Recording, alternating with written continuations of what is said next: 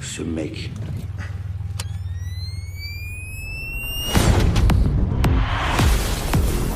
a traversé quatre épaisseurs de béton armé. Avec une Clio. Bon, vous voulez quoi? J'ai besoin de vos mécanos. Je veux arrêter ces putains de dealers. J'ai les meilleurs pilotes. Tu vas leur donner les meilleures voitures. Alors il y a Nicolas Duvauchel, il y a Ramzi Bedia, pas forcément dans un rôle majeur. Euh, voilà, il y a Alban Lenoir surtout, qui est quand même la vedette principale du film. Michael, Pierre, euh, Balle perdue. Euh, temps perdu ou pas Non, non, non. Non. Ce- non, franchement, en fait, c'est de. j'a- J'avais un peu peur hein, quand j'ai commencé à le, à le regarder. Moi aussi. Ah, parce que bon, c'est faut, faut, faut raconter voilà la première scène, la base du film, c'est-à-dire qu'en fait, il, il customise une Clio 2 pour euh, pour pouvoir rentrer de traverser le- la vitrine d'une bijouterie. Sauf qu'en fait, il l'a tellement renforcé, il roule tellement vite qu'en fait, il traverse tout le pâté de maison et il se retrouve il se retrouve cinq bâtiments plus loin en fait et il se fait arrêter comme ça. Et euh, du coup, à la suite de ça, il va se faire arrêter et euh, le chef de police en fait des qui s'occupe des go fast euh, voyant qu'il a peut-être un talent sous les mains et aussi dû au fait que qu'il perd beaucoup de voitures, il perd des hommes parce que leurs voitures elles se font ratatiner à chaque fois qu'ils poursuivent euh, qu'ils poursuivent des dealers et il lui demande de les bah, de les aider, de customiser les voitures. Voilà. Euh, c'est un film, franchement, c'est c'est plutôt bien foutu. Franchement, ça se regarde. Alors nous, forcément, on est là toujours. euh, un peu en cinéphile, quand dès, dès qu'un film est tourné avec des prises de vue réelles, avec des vraies bagnoles qui roulent vite, on est là, ah la classe et tout, machin. Mais voilà, ça reste quand même, ça reste quand même un film assez mineur, qui est prenant, qui est bien foutu, qui est, qui est plutôt bien joué. Moi, par exemple, je, je trouve que les, les scènes de baston sont vachement bien faites. Il y a tout, il y a, il y a des petits détails dans ces scènes de baston, moi, qui me plaisent beaucoup. J'ai- J'aime, c'est quelque chose que je vois assez peu, voir des bastons où, par exemple, les têtes tapent les, les coins de table. Les, c'est quelque chose de, Mhm. ça donne un réalisme fou. Euh, ça, ça c'est quelque chose que, que je trouve bien foutu. Après, ouais, honnêtement, c'est, c'est une intrigue qui est quand même vue, revue, euh, de flics ripoux, euh, de, de, de mecs condamnés qui, qui est dans une course contre la montre pour, pour prouver son innocence. Ça a été vu mille fois. Euh, voilà, moi, le problème que j'ai avec, c'est que je trouve quand même que c'est un film, c'est petits bras, quoi. C'est, c'est quand même un film assez mineur. C'est, c'est une première œuvre euh, produite par Netflix. Euh, moi, de toute manière, de toute façon, les productions Netflix françaises, j'ai un peu de mal à comprendre. En fait, je comprends pas la ligne. Je, je, je, je comprends pas ce qu'ils, qu'ils essayent de faire. J'ai cru comprendre parce que tous tous les réalisateurs qui passent par Netflix disent ah, on a une liberté totale, on a du budget, euh, on, on nous donne dix fois ce qu'on nous donne euh, dans, dans, dans les grosses euh, maisons de production et tout. Moi, je le vois pas, quoi. Parce que moi, ce que je, ce que je vois quand je mate des, des productions françaises Netflix, et même beaucoup de productions américaines, parce que, hormis les monstres, euh, Marriage Story, The Irishman, Okja, ce genre de choses, il y a, y a quand même pas mal de, de, de films qui sont entièrement fabriqués en merde.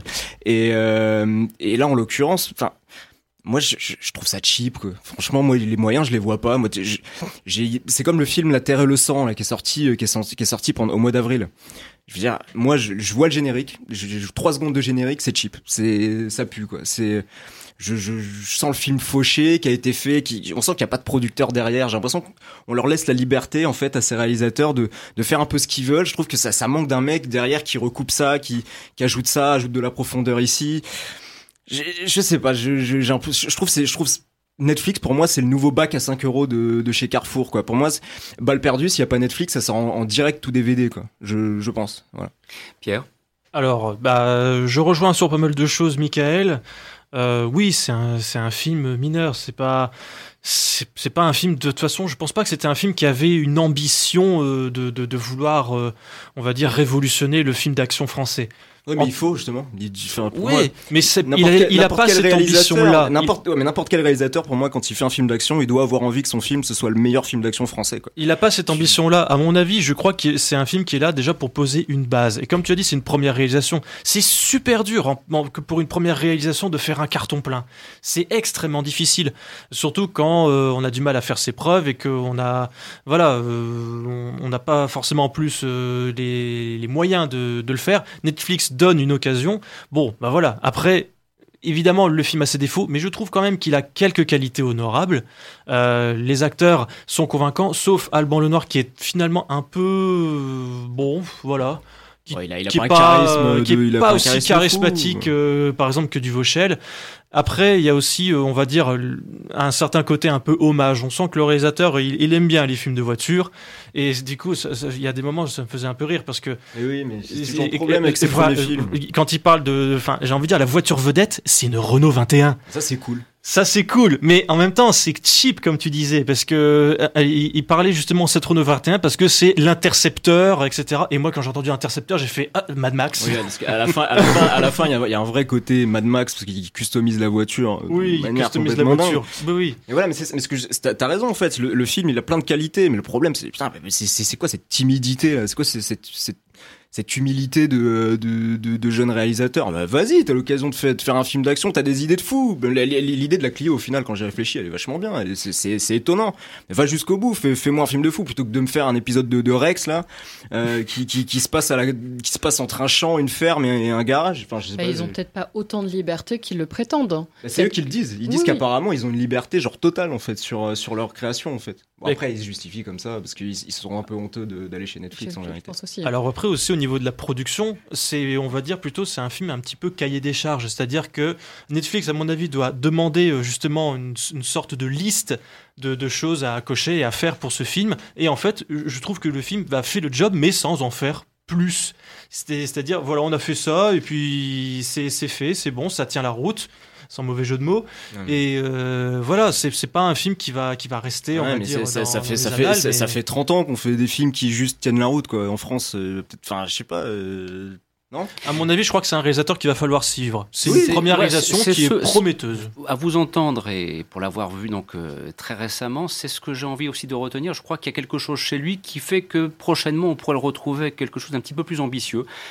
Il faut reconnaître qu'au niveau des séquences de voiture, il y a quand même des moments où c'est super bien foutu. Voilà, il y a eu, il y a, il y a des plans, voilà, il y a des idées de, de, mise en scène. Et c'est voilà, surprenant. surprenant.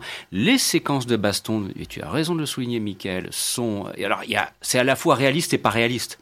Ça peut pas être réaliste quand il faut se mettre à huit personnes pour en désaguer un et qu'il arrive quand même quasiment à s'en sortir. dans un commissariat. Dans un commissariat de surcroît. C'est réaliste, par contre, effectivement, par des petits détails où on se dit, oui, les mecs, ils s'en mettent vraiment des, des, des, des méchantes, et puis ça fait mal. C'est pas, euh, ils font pas des bonds de 3 mètres, mais c'est plutôt du corps, bah, corps à corps avec, euh, et c'est vrai que les coins de table, il faut plutôt s'en méfier dans ces cas-là, parce qu'on on peut se le prendre en pleine tronche.